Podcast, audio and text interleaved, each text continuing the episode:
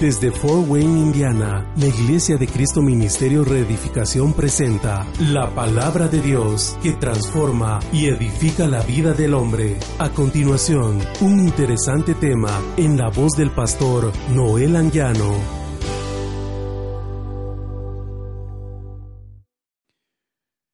¿Qué es o qué representa un pacto?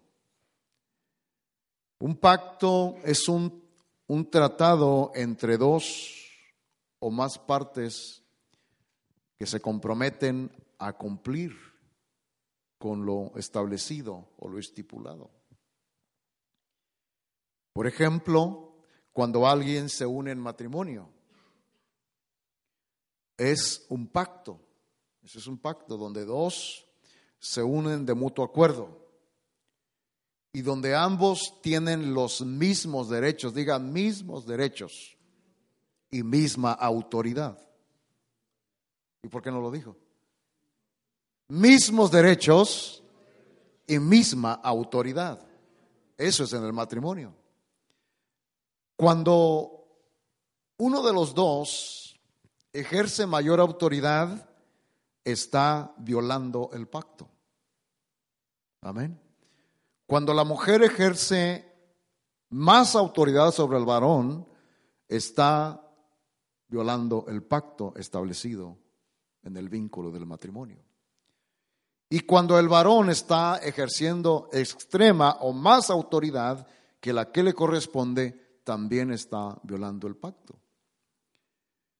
Cuando todos nosotros los que hemos conocido el bien y la misericordia, porque dice la Biblia que el que encuentre esposa encuentre el bien o la benevolencia del Señor. Siempre venimos y estamos, hermano, eh, ante la presencia de testigos, de un hombre de Dios, nos da la bendición y uno mismo, con sus propias palabras, hace votos, pero pasan los años y se nos va olvidando. Cierro ese paréntesis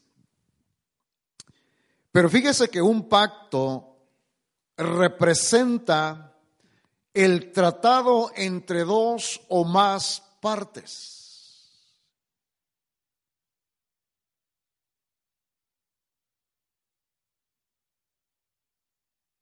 Fíjese que entre dos o más partes que se comprometen a cumplir.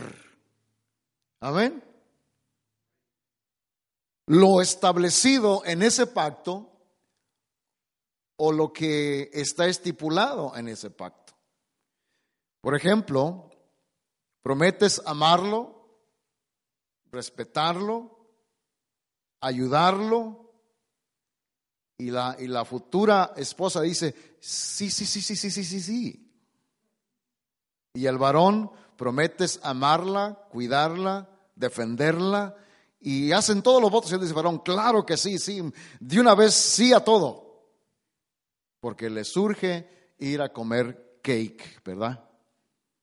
Sí, a comer cake y a compartir. Pero fíjese, hermano, que después de los, vienen los años y como que ya no queremos cumplir con lo que nos comprometimos. Cuando nosotros leemos en el libro de Efesios capítulo 5, Ahí hay un pacto. ¿De qué me está hablando, pastor? Muchos dirán, bueno, ya, está, ya vas a entender. Porque en Efesios capítulo, capítulo 5, leemos nosotros, hermano, una gloriosa verdad. Cuando dice en el verso Versículo 21, someteos unos a otros en el temor de Dios. Oiga, el apóstol Pablo empieza a hablar de algunas cosas, hermano, muy interesantes. Y él hace, eh, habla de, del matrimonio, haciendo la alusión o dando a entender la relación entre Cristo y su iglesia, es decir, todos nosotros. Dice, las casadas, versículo 22, estén sujetas a sus propios maridos como al Señor. Pero yo he visto mujeres que le hacen más caso al coordinador que a su esposo. Aquí no, por supuesto. Aló. Y yo he visto varones que le hacen más caso a la hermana en la fe que a su propia esposa.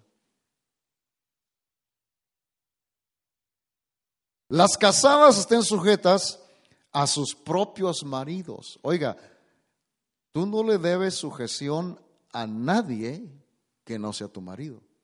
¿Por qué digo esto? Ya vamos a entender. Porque el marido, mire, es la cabeza de la mujer. Así como Cristo es la cabeza de la iglesia, la cual es su cuerpo y Él es su Salvador. Iglesia, tú no tienes por qué obedecerle a nadie más que no sea tu marido o tu futuro marido. ¿Quién va a ser tu futuro esposo? Iglesia. ¿Y le obedeces? ¿Te sometes a Él? Y Él te dice, no te dejes de congregar. Y se nos olvida. Entonces, cuando no estamos cumpliendo con lo estipulado o establecido en el pacto, como que, hermano, estamos violando el pacto establecido. Hoy participamos del pan y el vino. Ese es un pacto en la copa. Y luego dice, así, versículo 24, como la iglesia está sujeta a Cristo, así también las casadas lo estén a sus maridos. Y dice, en todo.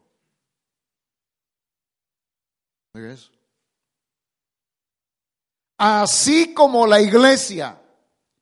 Entonces, si la iglesia, hermano, está sujeta, así como obedeces o así como, como obedecemos en lo terrenal, debemos, hermano, obedecer en lo espiritual para que, este, para que el pacto, los beneficios del pacto, se reafirmen día con día. Pero fíjese, como decíamos el viernes, yo estoy observando a través, hermano, de las, de las redes, los diferentes ministerios. Y fíjese que la iglesia se enamora más del ministro que de Cristo. Y el ministro no es su esposo. Él es un servidor. Y muchas de las veces, hermano, es que si lo dijo el apóstol, ¿y qué rango tiene el apóstol que no tenga un maestro, un pastor, un evangelista y un, y un profeta? Y ese es un, es un, es una, un aspecto, hermano, que la gente pone su mirada más en el hombre que les predica o que les enseña la palabra y lo van transformando en un becerro de oro. Y se están olvidando de poner la mirada en aquel que dio su cuerpo y dio su sangre en la cruz del Calvario. Mire, por, con todo respeto, para si alguien admira mi alma y todo mi ser, es al que murió en la cruz por mí. Hermano, yo no idolatro a ningún hombre.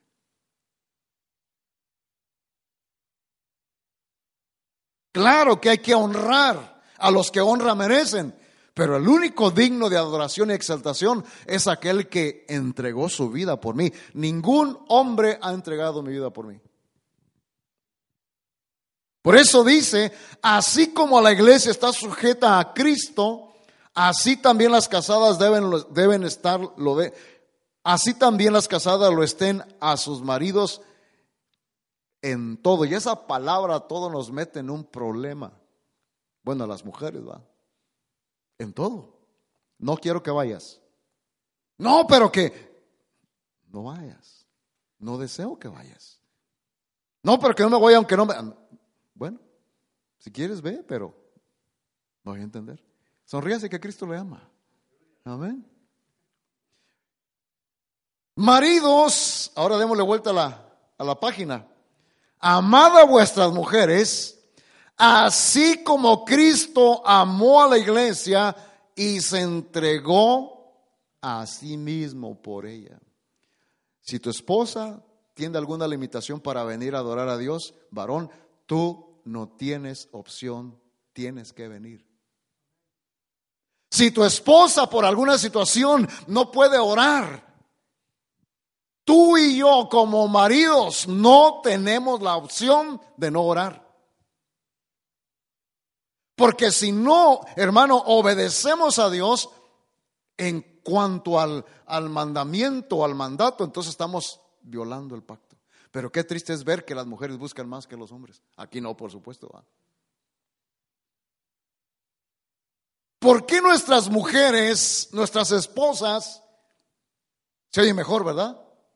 ¿Por qué nuestras esposas alguna vez le han preguntado, ¿You love me? ¿Me amas? ¿Alguna vez le ha preguntado a su esposa eso?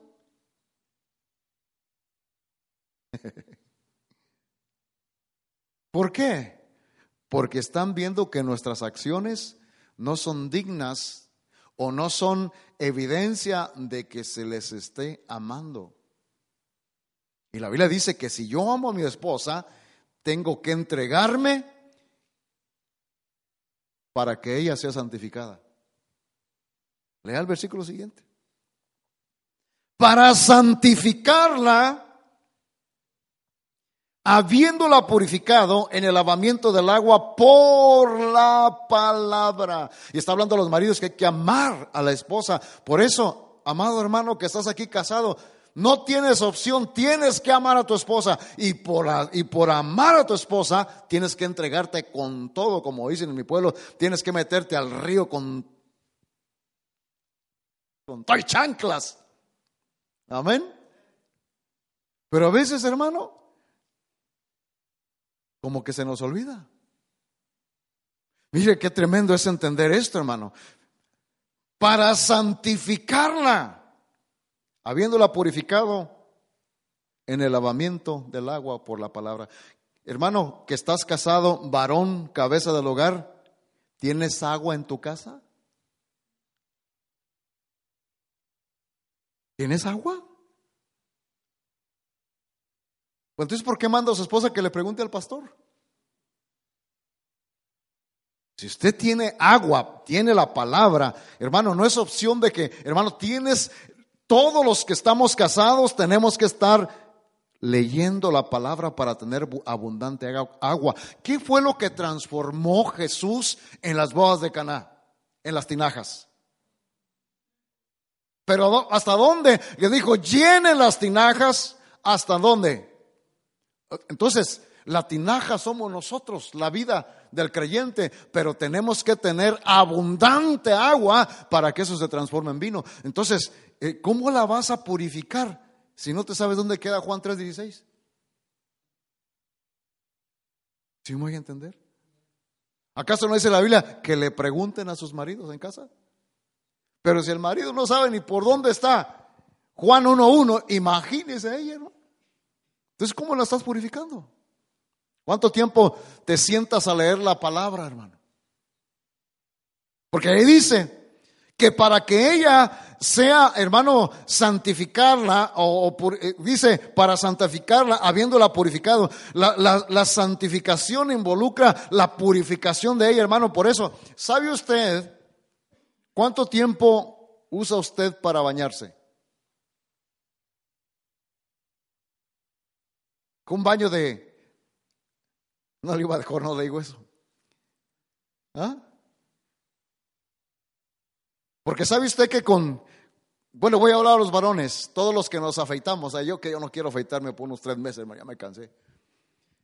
Pero digo algo, ¿sabe cuántos litros de agua se, se gastan por cinco minutos dejando correr el agua cuando estamos afeitando? Búsquelo ahí en internet. Y si estoy mal en el dato, pues le permito que me corrija y me enseñe pero más de 900 litros en cinco minutos. Ahora imagínense un baño de 45 minutos, hermano.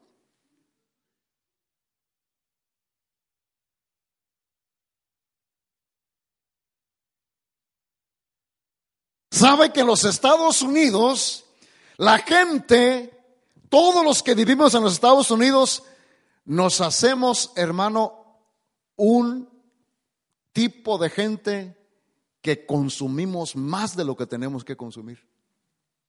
Hace muchos años yo fui al estado de Nayarit, hermano, un estado bonito en México, se come rico. Y donde fui, hermano, era una provincia donde no tienen agua potable. Y como ya iba en un pickup atrás, no en la cabina, atrás, hermano, iba el predicador todo enterregado, llegó al lugar. Y de pronto le dije al pastor, ¿dónde me puedo dar un baño aquí rápido? Y me dijo, pastor, de aquí a que te bañas, eh, ya terminó el culto.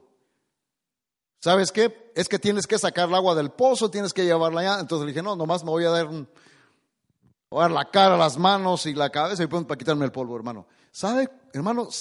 saqué con, hermano, saqué el agua del pozo. Y con una ¿Cómo le está un guacalito? ¿Cómo le llaman? Un recipiente, una jícara, hermano. Agarraba y me echaba agua, hermano. Pero aquí, hermano, nos, nos bañamos y ponemos bañándonos y texteando, hermano. Consumismo.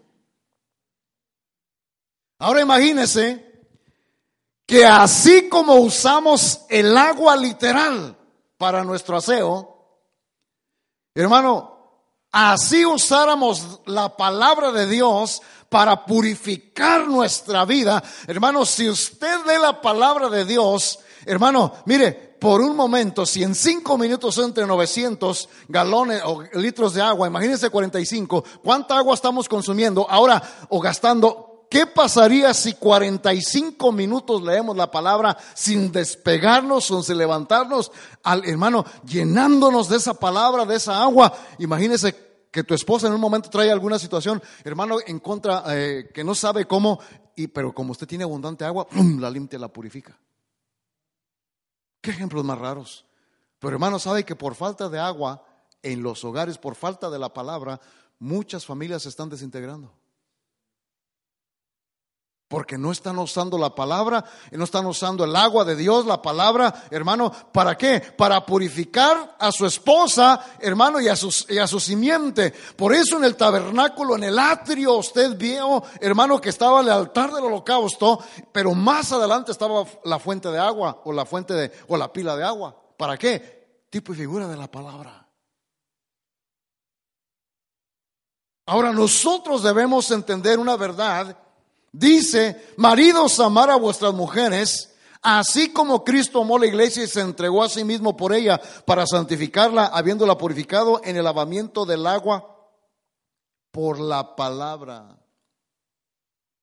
a fin de presentársela a sí mismo, una iglesia gloriosa.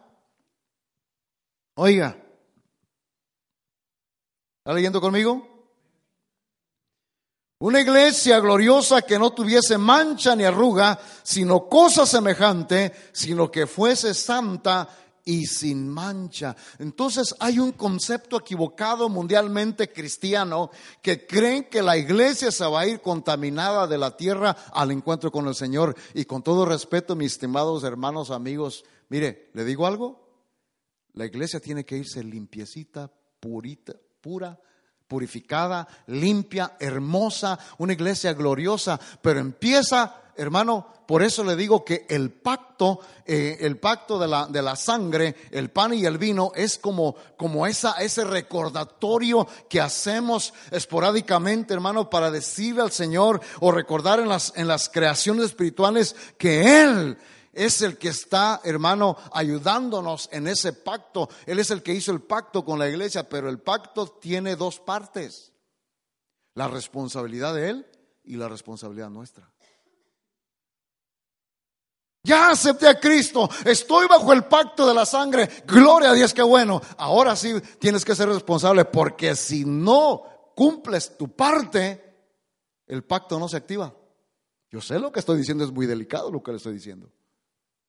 Un pacto es un, es un tratado entre dos partes que se comprometen a cumplir lo establecido en ese pacto o lo estipulado. Si yo, si yo estoy bajo ese pacto, ese pacto me dice, ok, te salvo, te redimo, te limpio, te purifico, te, te bendigo, etcétera, etcétera. Pero tú tienes que poner tu parte. Pastor, ay, ore por mí, no voy a llegar. ¿Qué dónde vas? Me voy a ir para tal lado. Y estamos procediendo con irresponsabilidad. Mire, cuando usted va a una empresa y lo contratan, Usted llena una aplicación, ¿verdad que sí? Pero en esa aplicación usted se compromete a cumplir con todas las reglas de la empresa, por eso llena esa aplicación. ¿Verdad que sí? Vaya, aplique, lo contratan y quédese en su casa toda la semana. Y preséntese a cobrar su cheque el fin de semana, a ver qué le dicen. De nunca aparece, nunca aparece en la, en la compañía. Siempre llama, oh, ya está mi cheque, ¿Quién es usted? Soy, me llamo tal. Te buscan los registros. Sí, pero nunca viniste a trabajar. Ah, no, pero quiero mi cheque. Es ilógico que le van a dar su cheque, ¿verdad que sí? ¿Por qué? Porque está violando el pacto o el reglamento interno de la empresa porque se comprometió a trabajar y no quiere trabajar, pero sí quiere que le paguen. Es semejante en el camino del Evangelio. Alguien podría decir, pastor, pero no es por obra, la salvación no es por obras. Pero después de la salvación las obras cuentan por la fe. Entonces los beneficios del pacto, ese pacto de la sangre y el, cuerpo, hermano, eh, al entregarnos su cuerpo, el pan y el vino, hermano, el pacto en la sangre involucra la responsabilidad del Señor y la responsabilidad nuestra como iglesia. Y tenemos que ponerla en práctica, hermano, eh, ocuparnos de nuestra responsabilidad. Porque no es, hermano, muchos piensan que es ya no hacer nada. No ora, no lee la Biblia, no se congrega, no hace nada. Hermano, entonces no está cumpliendo con su responsabilidad. Un pacto, repito, es un tratado entre dos o más partes que se comprometen a cumplir lo estipulado. Cristo, Jesús, eh, eh, Pablo escribe del Señor y de Cristo de la iglesia y lo hace, hermano, alusión al matrimonio en la tierra. Por eso son los divorcios, porque alguien se casa y cree que solamente, hermano, tiene en su mente un corazón con una flecha atravesado rojo. ¿ah? Eso no es el matrimonio. Eso no es el matrimonio. Por eso cuando, cuando vienen los hijos y de pronto la esposa cambia sus medidas físicas de su cuerpo, ya que él ya no la quiere. Y anda mirando a las escobas con faldas por ahí, va. Hermano, el matrimonio es sagrado. Y es una, una sola vez. Y Jesús dijo, le dijeron, oye Señor, mira, pero ¿por qué Moisés permitió dar carta de divorcio a su mujer o repudio? Y le dijo, por vuestra dureza de corazón, pero al principio no fue así. Varón y hembra los creó. Por esto dejará el hombre a su padre y a su madre y se va a unir a su mujer. Y Pablo está diciendo que la iglesia, figura de la esposa, tiene que ser purificada, tiene que ser santificada, pero por eso Él se entregó, hermano, el Señor nos ha dado un pacto en su sangre para que nosotros cumplamos con todos los estatutos que están en ese acuerdo, en ese pacto. No estoy hablando de ley, estoy hablando de la dispensación de la gracia. Ahora, Cristo Jesús estableció un pacto con su iglesia antes de su partida, versículo 28 de Mateo, Mateo 28, 26, 28, perdón. Fíjese que dice capítulo 26, 28 de Mateo, que antes de subir a la diestra del Padre, antes de dejar la tierra, hermano, antes de eh, culminar su obra, dice el capítulo 26, versículo 28, porque este, oiga esto, dice que la sangre de Cristo Jesús, la sangre del nuevo pacto, es un compromiso del Señor con su iglesia. ¿Cuántos saben que Él está cumpliendo fielmente lo que estableció en ese pacto? Hoy lo recordamos y hoy nos bendijo el Señor. Ahora lo estaremos cumpliendo nosotros. ¿Estaremos haciendo nuestra parte? ¿Cómo podemos cumplir nosotros con nuestra responsabilidad? Ocupándonos en lo que, en lo que a la vida espiritual se refiere. Por eso es que mucha gente se va a quedar porque creyeron, hermano, eh, se bautizaron y, empezaron a vivir una vida, no, soy cristiano, eh, eh, hermano, y empezaron a, descuidar su vida en el camino de la fe y por eso se quedaron. Va a haber un auxilio, pero ¿qué necesidad hay de quedarse, hermano? Si te puedes ir antes de tiempo, ¿para qué esperar al último vagón? ¿Sí? ¿Sí me voy a entender? Oiga, hermano, amado hermano, dice el versículo 28, fíjese, que la sangre de Cristo Jesús es la sangre del nuevo pacto y es, ahí con ese pacto, Él selló ese pacto con su sangre, su compromiso con la iglesia, porque esto es mi sangre del nuevo pacto, que por muchos es derramada para remisión de sus pecados. El pacto de su sangre, el nuevo pacto, tiene muchos beneficios para su iglesia.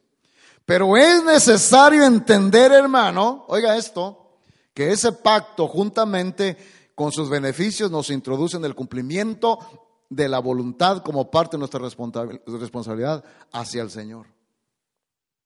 Ese pacto en la sangre nos introduce en una responsabilidad que tenemos que cumplir. Y aún todavía dice que si pecamos y si estamos comunión, en comunión los unos con nosotros, la sangre de Cristo nos limpia de todo pecado. Porque él, es, él, es, él está siendo fiel, Él está cumpliendo con la parte que a Él le corresponde, pero como iglesia nosotros tenemos, Él ya ha hecho una gloriosa obra, ahora nosotros tenemos que ocuparnos un poquito más de nuestra vida espiritual en el camino del Evangelio. No estoy diciendo que no hay luchas, no estoy diciendo que no va a haber confrontación, no estoy diciendo que no va a haber valles, no estoy diciendo que no va a haber escasez, no estoy diciendo nada de eso, sino que todo eso es parte de nuestra preparación. Ahora, ¿cómo estamos viendo los problemas?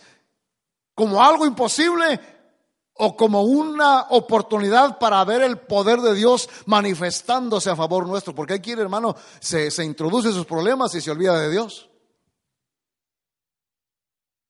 Oiga lo que le voy a decir. Cuando estuve en el funeral de mi hermano, hermano, me paré una, en una tumba y me, y me dicen mis hermanos, bueno, el más indicado para que des unas palabras eres tú y que ores. ¿Y sabe cómo estaba por dentro, hermano? Yo le dije, Señor, es mi hermano, el que está ahí. Y me dijo, sí, el cuerpo está ahí, pero ya no está ahí. Ah, bueno, pues ahí voy. Hermano, hay cosas que le pasan a uno que no quisiera que le pasaran. Pero en esos momentos, en el momento más difícil, no nos olvidemos que somos la iglesia de Cristo. Claro que la separación duele, eh, ya no se va a ver físicamente, humanamente hablando, hermano, pero por eso nuestra responsabilidad, mire, todos nos preparamos para todo. Se prepara para el matrimonio, se prepara para ir a la escuela, se prepara para ir a trabajar, se prepara para ir a dormir, se prepara para todo. Se prepara para venir al culto, se prepara para adorar a Dios, se prepara para todo. Pero para lo que menos se prepara el ser humano es para el día de la muerte. Oiga eso. Por eso tenemos que tener un testimonio, hermano. Hay personas que se problemas en la vida con todas las personas a su alrededor. Y por eso nadie les quiere hacer ya un favor, hermano, porque han dañado tanta gente que de pronto ya nadie quiere acercárseles, hermano. Sí, hermano, si hoy fuera el arrebatamiento de la iglesia, ¿cuánto subiríamos con el Espíritu al encuentro con el Señor? Su silencio me, Ahora, mire, recordemos, hermano, que un pacto se establece entre dos o más partes, que nos comprometen en el cumplimiento de lo establecido.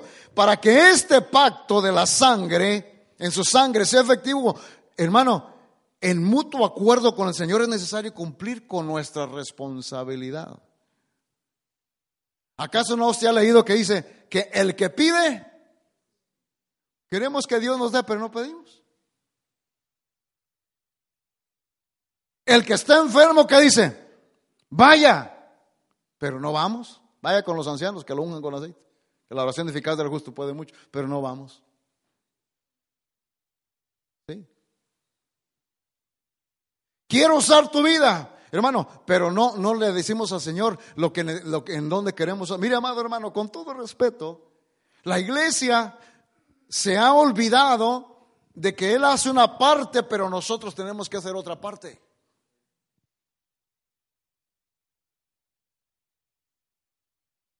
El que ora, Jesús dijo, velad y orad. ¿Para qué? Para que venzáis, para que no entréis en tentación. Él nos preserva de la tentación, pero ¿qué tenemos que hacer? Velad y orad, estar alerta. Ya queremos, Él ya lo hizo todo, pero la iglesia nos hemos puesto en ese nivel de queremos que todo lo haga Él. Hermano, hay cosas que Él ya hizo y ya hay cosas que nosotros tenemos que hacer. Así yo le digo, mira Señor, yo voy a hacer lo posible, tú ayúdame haciendo lo imposible, lo que está ajeno a mi, a mi, a mi, a mi, a mi voluntad o lo que está ajeno a mi disponibilidad, ayúdame tú, lo, con, lo, con lo que yo no puedo, ayúdame tú. Pero amado hermano, muchos le dejan, no hace nada. Mire, hablo un paréntesis, sonríase. En un pueblo de, del vecino país, por allá de provincia, yo le he contado esto, un paréntesis. De pronto hicieron, hermano, el concurso de la pereza, de la flojera, ¿sí? ¿Cómo es en Salvador? De los araganes. En mi país, en los pueblos, sí, de los, mejor no le digo.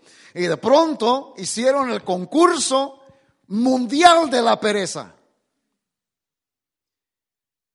Y bueno, eh, dijeron el que dure más tiempo sentado en la plaza de este pueblo llamado, bueno, en mi país va, para que no se ofenda usted. Hermano, y de pronto, todos los países, un alemán duró un mes sentado ahí, un chino duró tres meses, y así los países, pero un mexicano de aquellos de los buenos duró un año sentado ahí.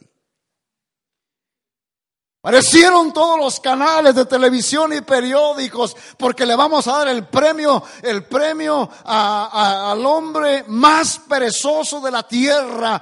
Y de pronto le hicieron, hermano, música y todo. Y de pronto dijeron, venga, pase a recoger su trofeo, su premio. Y dijo, tráiganmelo si quieren. Cierro el paréntesis. Así hay mucha gente. Bendíceme si quieres, Señor.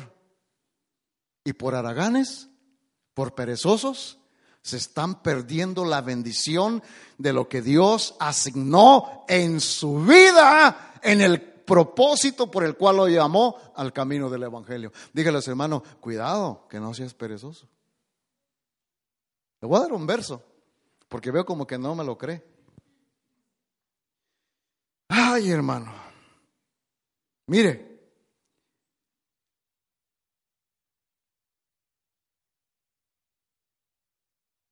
¿Dónde estás?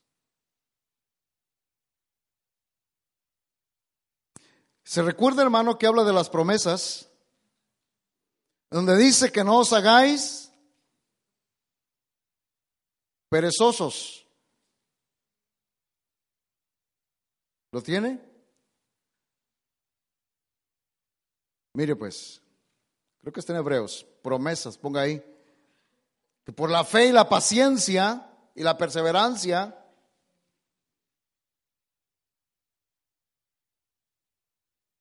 ¿quién dijo yo?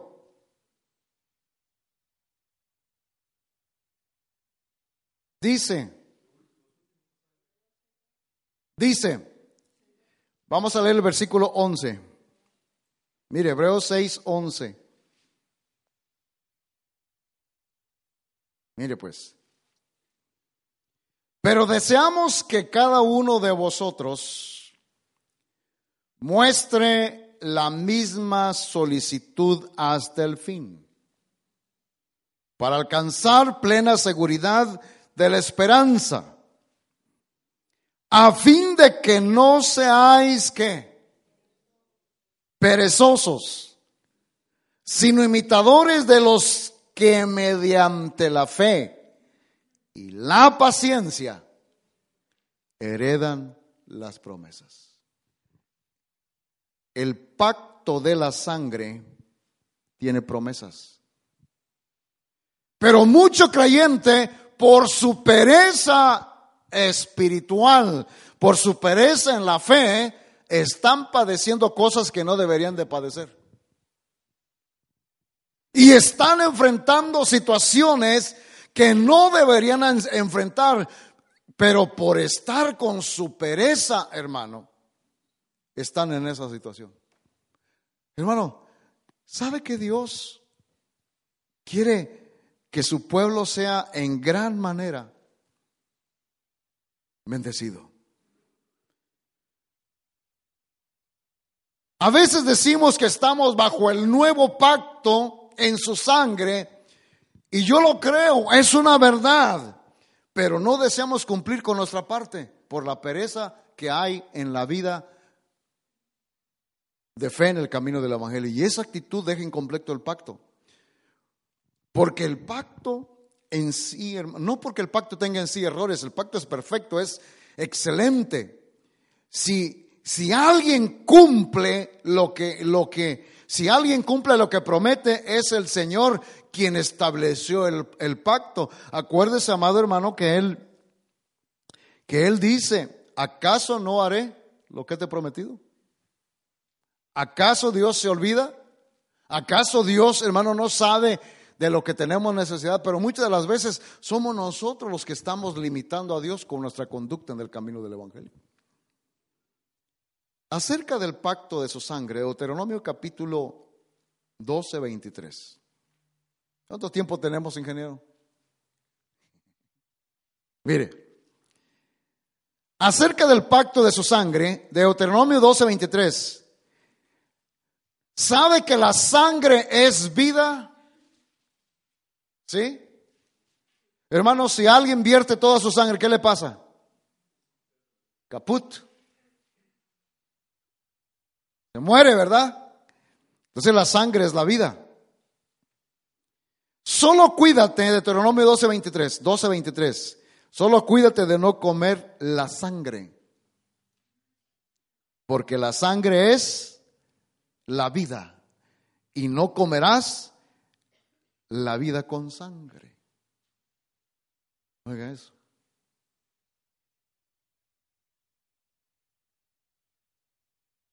¿A cuánto les gustaba la moronga? ¿Sí? Tacos de moronga, ¿se acuerdan? Bueno, usted que no es de México, o que usted que no nació en México, pero hermano, eso era rico, ¿sí o no? Con tripita y con esa cosa, hermano, ahí. Es que como quiere usted saber de amores y nunca lo besaron, hermano. Perdóneme. ¿Cómo usted va, va a entender lo, a qué sabe la, la, la moronga, hermano, tacos de moronga si nunca lo comió? Pero le dijeron a los hijos de Israel, mira, no vas a comer sangre. Y eso ya no se vale. Por eso, hermano, no debemos comer sangre. Por eso cuando usted vaya, hermano, cuando vaya a freír un pollo, no lo deje el pollo sangrón ahí, hermano. Sí, ¿por qué como pollo sangrón? No, porque no está bien cocido y no está bien cocinado. Cuando lo abre, adentro de la carne está con sangre. Amén. Por eso la, comida, la carne cruda no se la coma. Por eso cuando usted va a pedir un steak, ¿cómo lo quiere? ¿Cómo a ver los hermanos chef? ¿Un dedo, dos dedos o tres dedos? ¿Cómo es la cosa? ¿Cómo está bien cocinado, hermano Víctor? ¿Hermano José? ¿Dos? ¿Tres, va? Porque un dedo todavía se le sale, le sale sangre, va. Hermano, entonces no hay que comer sangre. Por eso cuando usted vaya a, bueno, algunos dicen que no tan tampoco, no hermano, pero mejor que es www. Well, well done. Amén. WWD. ¿Sí? Ahora, dice hermano, mire, mire el pacto de la sangre, solo cuídate de no comer la sangre, porque la sangre es la vida y no comerás la vida en la sangre, no comerás la vida con sangre. La sangre representa la vida y es sagrada para Dios, como en el caso de Abel. Génesis 4:10. Quien muere por mano de su hermano Caín, esa sangre clamó desde la tierra, hermano, apeló al Cordero de Dios, al Hijo de Dios. Y le dijeron, y él le dijo, ¿qué has hecho? Génesis 4:10. La voz de la sangre de tu hermano clama a mí desde la tierra. Entonces la sangre es vida. Por esa razón, hermano, Dios prohíbe comer sangre. Pero los vampiros, se les olvida eso, hermano. Génesis 9.3. Génesis 9.3 dice, todo lo que se mueve y tiene vida os será para alimento. Todo os lo doy como os di la hierba verde. Pero a quién no le gusta la hierba verde, hermano. No le gustan las verduras. Póngale una, una sopa de verduras a sus hijos en la mesa a ver qué dicen. Ah, pizza, hamburguesa, hot dog. No, eh, eh, eh, no quieren, hermano. ¿Verdad que sí? Pero carne con su vida, es decir, con su sangre, Génesis 9:4, no comeréis. Hechos 15, 19, por tanto, sobre el pacto de la sangre estamos hablando. ¿Por qué la sangre? ¿Cuál es la responsabilidad a que Dios, lo que Dios nos manda que cumplamos? Por tanto, Hechos 15, 19, yo opino que no molestemos a los que de entre los gentiles se convierten a Dios, versículo 20, sino que les escribamos que se abstengan de la moronga, o no, que se abstengan de las cosas contaminadas por los ídolos de la fornicación, de lo estrangulado y del sangre. Hermano, en su pueblo, ¿cómo, cómo agarrabas la gallina o el pollo? Mm, estrangulado, ¿ah? Yo conocí uno que era tan fuerte que en tres, cuatro vueltas se quedaba con el cuello, la cabeza en la, en la boca, hermano, y lo estrangulaba. No, hay que degollar, ¿sí? Para que vierta la sangre. Ahora, que se abstengan de las cosas contaminadas por los ídolos. No me lo tome a mal. Si quiere, deséchelo. ¿Por qué tenemos que estar comiendo nopales, tortitas de, de queso, de papa, pescado, capirotada, torrejas en el, en el tiempo de que viene el spring break o que viene ahí por ahí la, la Semana Santa. ¿Por qué? Y sin darnos cuenta, estamos participando de alimentos sacrificados a los ídolos. ¿Quién inventó eso? Francisco, diga. Ningún hermano de los que están aquí. Yo tengo un hermano que tengo, se llama Francisco. Y tengo muchos sobrinos que se llaman Paco. Para que me entienda. Ah, no, pero nosotros, hermano, ¿por qué no se come la capirotada en diciembre? ¿Sabes lo que es la capirotada? Sí, tan rica que es. Amén. Sí que, a ver, hermanos de México, ¿saben lo que es la capirotada? No, hay algunos que no saben ni qué onda es eso. ¿Por qué, hermano, tenemos que estar, hermano, mire, no comen carne, pero sí se dan unas golpizas, se ponen hasta atrás, hermano, y se meten unas golpizas. ¿Qué, ¿Qué es peor? Ahora, dice que no hay que comer cosas contaminadas por los ídolos. Porque Pablo dice, a Timoteo le dice que en los últimos tiempos algunos apostatarán de la fe escuchando a, espíritus engañadores y a doctrinas de demonios. Dice, en hombres que tienen caracterizada la conciencia, dice que prohibirán casarse, capítulo 4, 1 Timoteo, y, participar de alimentos que Dios, que Dios qué? Destinó o dio para nuestra, para nuestra, para nuestra, mejor leámoslo porque si no nos equivocamos. 1 Timoteo 4, 1. Mire pues,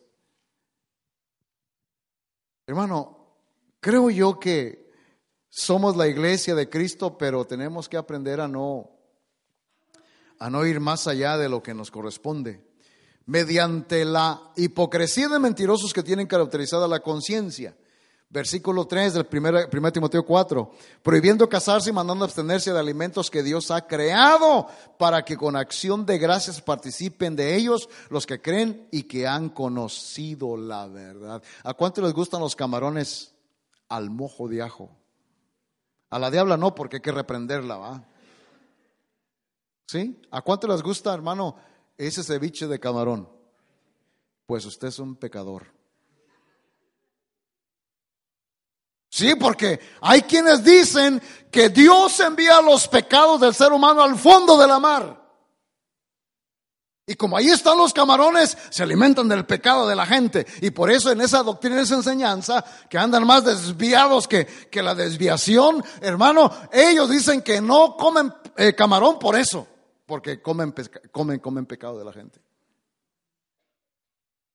Yo no como mucho camarón porque son como puras puras, puras bolitas de colesterol, pero son buenos, hermano. Hacían al mojo de ajo, ¿verdad? Bien, bien, bien cocinadito, con un pan, un panecito de ajo, hermano, hacia el hornito, ¿verdad que sí? Y con un, una ensaladita, hermano, una sopita de cebolla, eso es, es riquísimo. Escuché por ahí un concierto en los estómagos. Los que no me están metiendo cuento que vienen en ayuno. Pero bueno, Vamos a ver un último verso de la introducción. Hechos 15, 28, no, hermano. Oiga, 15, 28, porque pareció bien al Espíritu Santo. O sea que el Espíritu Santo aprueba ciertas, ciertas prácticas. Y a nosotros no imponernos mayor carga que estas cosas esenciales, versículo 29, ahí mismo en Hechos 15, que os abstengáis de las cosas sacrificadas a los ídolos, de sangre, de lo estrangulado y de fornicación. Si guardáis, si os guardáis de tales cosas, bien haréis, pasadlo bien. O sea que los apóstoles dijeron, miren, guárdense esto, si a ustedes les parece, guárdense a los gentiles, pero si no, pásenla bien. Pero el Señor dijo que no, él dijo que no comiésemos sangre. Ahora, durante el periodo de la gracia, ahora ya en el nuevo pacto, sobre la sangre, la identificación mediante eh, se identifica mediante varias expresiones, la sangre de Jesús, la sangre de Cristo, la sangre del Cordero, la sangre del pacto, la sangre rociada, etcétera, etcétera. Ahora, expresiones de la sangre que representan la muerte expiatoria del Señor Jesús y el derramamiento de su sangre, el fundamento de nuestra salvación. Los beneficios de ese pacto, rápidamente. En Juan capítulo 6, versículo 53 en adelante, nos detenemos en el 56. Observamos, hermano, los beneficios de la sangre de ese pacto. Diga, beneficios del pacto. Es decir, lo que el Señor ha hecho o nos ha dado o ha hecho por nuestro favor a través de ese pacto al derramar su sangre sobre la cruz del Calvario. Lo primero que nosotros podemos observar de, eh, estos beneficios, que son muchos, es la participación espiritual con Él. El que tome, el que come mi carne y bebe mi sangre, tiene parte conmigo. Yo le resucitaré. Entonces, lo primero que, el primer beneficio en el orden que tengo es que tenemos participación con Él. Por eso dice que Él es Rey de Reyes y Señor de Señores. Otra versión dice, y reinaremos. Es decir, que con Él estamos sentados, eh, juntamente con Cristo estamos en lugares celestiales y nuestra vida es con Él. Es decir, hermano, dice Pablo que Él nos ha bendecido con toda bendición espiritual en Cristo. Por eso es que eh, ese pacto o ese los beneficios de ese pacto, uno de ellos es la participación con Él, la participación espiritual. Otro beneficio lo encontramos en el libro de Hechos, capítulo 20, versículo 28. Y nos habla de que ese es otro beneficio que es el pago por el creyente. Ese, ese beneficio del pacto en su sangre, hermano, es el pago por cada uno de nosotros. Por eso Pablo dice, caros míos, Es decir, porque Pablo, el apóstol, entendía el valor que tenemos. Hermano, usted y yo, tú y yo tenemos un valor incalculable, porque valemos Hermano, la sangre de Cristo, con precio de sangre fuimos comprados. Por eso, amado hermano, eh, le, le, recuerdo que no debemos menospreciarnos unos a otros. ¿Por qué? Porque si somos la iglesia de Cristo tenemos un valor incalculable. Dígales, hermano, tú vales muchísimo. Tienes un gran valor. El Señor le dijo a los hijos de Israel, el que os toca, toca la niña de mis ojos. Por eso, mira, amado hermano, el tercer beneficio del pacto de la sangre es lo que dice Romanos 5.9, que Él es nuestra justificación. Nosotros no somos justos por nuestras obras, sino que somos justos porque hemos sido justificados en Cristo Jesús por medio de su sangre. Te puede leer Romanos 5.9 más tarde. Por eso que eh, el otro beneficio, hermano, es que Él es nuestra justificación. Y somos justificados por el sacrificio, por ese pacto. Ese beneficio del pacto es que nos justifica. También, hermano, otro beneficio es que nos redime. Es, ese, ese pacto en su sangre es nuestra redención. Usted puede leer ahí, hermano, en, Efesios capítulo 1, versículo 7. Encontramos, hermano, que Él es el precio. Ese pacto, el beneficio que nos da, es el, hermano, es, es nuestra redención el rescate. Él nos ha rescatado. Por eso, amado hermano, mire, todos los beneficios. Tenemos participación con Él.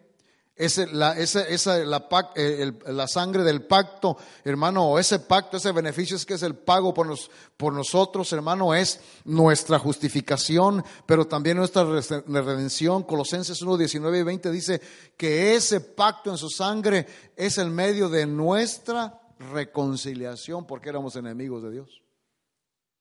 Y Él nos ha reconciliado.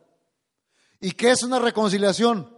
Sino el quebrantamiento de toda enemistad en medio de Dios. Por eso es que Él con ese pacto, Él está cumpliendo con su responsabilidad. Pero si nosotros, hermano, entendemos nuestra responsabilidad, tenemos que estar con el Señor. Hermano, mire, con todo respeto. La Escritura dice que el que tiene amistad con el mundo es considerado enemigo de Dios.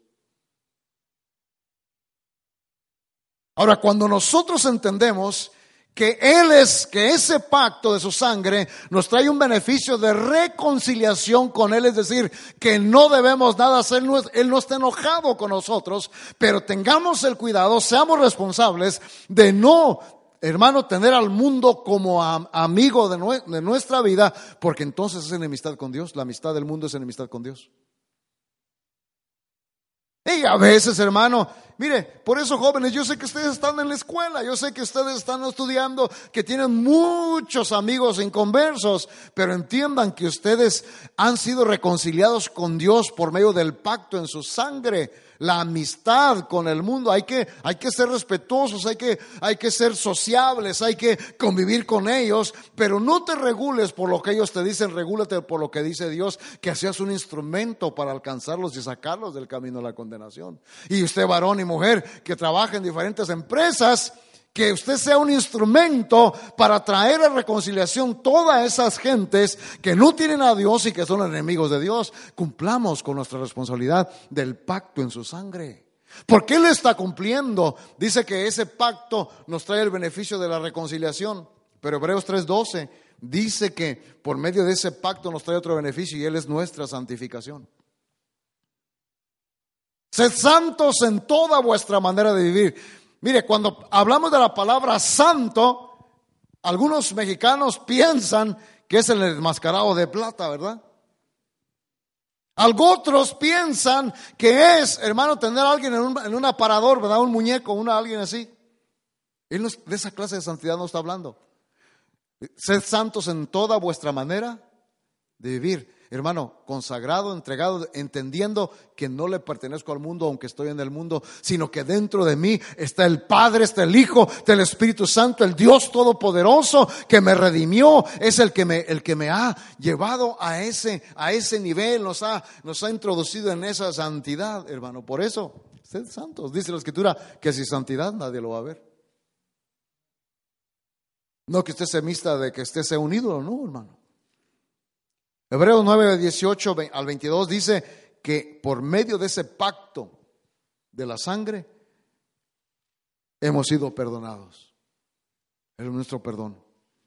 Apocalipsis 12, 12, 11 dice que por ese pacto, otro beneficio de ese pacto en su sangre es que nos ha dado la victoria sobre el enemigo o sobre Satanás, sobre el diablo. Entonces,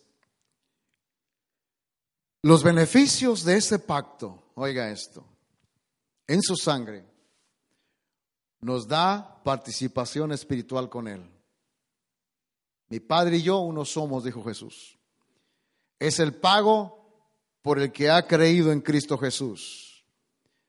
Otro beneficio de ese pacto en su sangre es que es nuestra justificación, es nuestra redención, es nuestra reconciliación, es nuestra santificación, es nuestro perdón y es nuestra victoria sobre el poder del enemigo. Por eso, hermano, cuando hoy participamos del pan y del vino, sí, estamos declarando que tenemos la victoria que el Señor nos ha dado sobre todo poder del enemigo. Y no hay diablo ni demonio que pueda contigo y pueda conmigo mientras estemos siendo responsables y entendiendo los beneficios que Dios nos ha dado en ese pacto. Vamos a ponernos, bueno, póngase de pie. Vamos a decirle al Señor gracias. Estos y mucho más beneficios de Dios en Cristo Jesús nos ha otorgado mediante el pacto que estableció con su iglesia.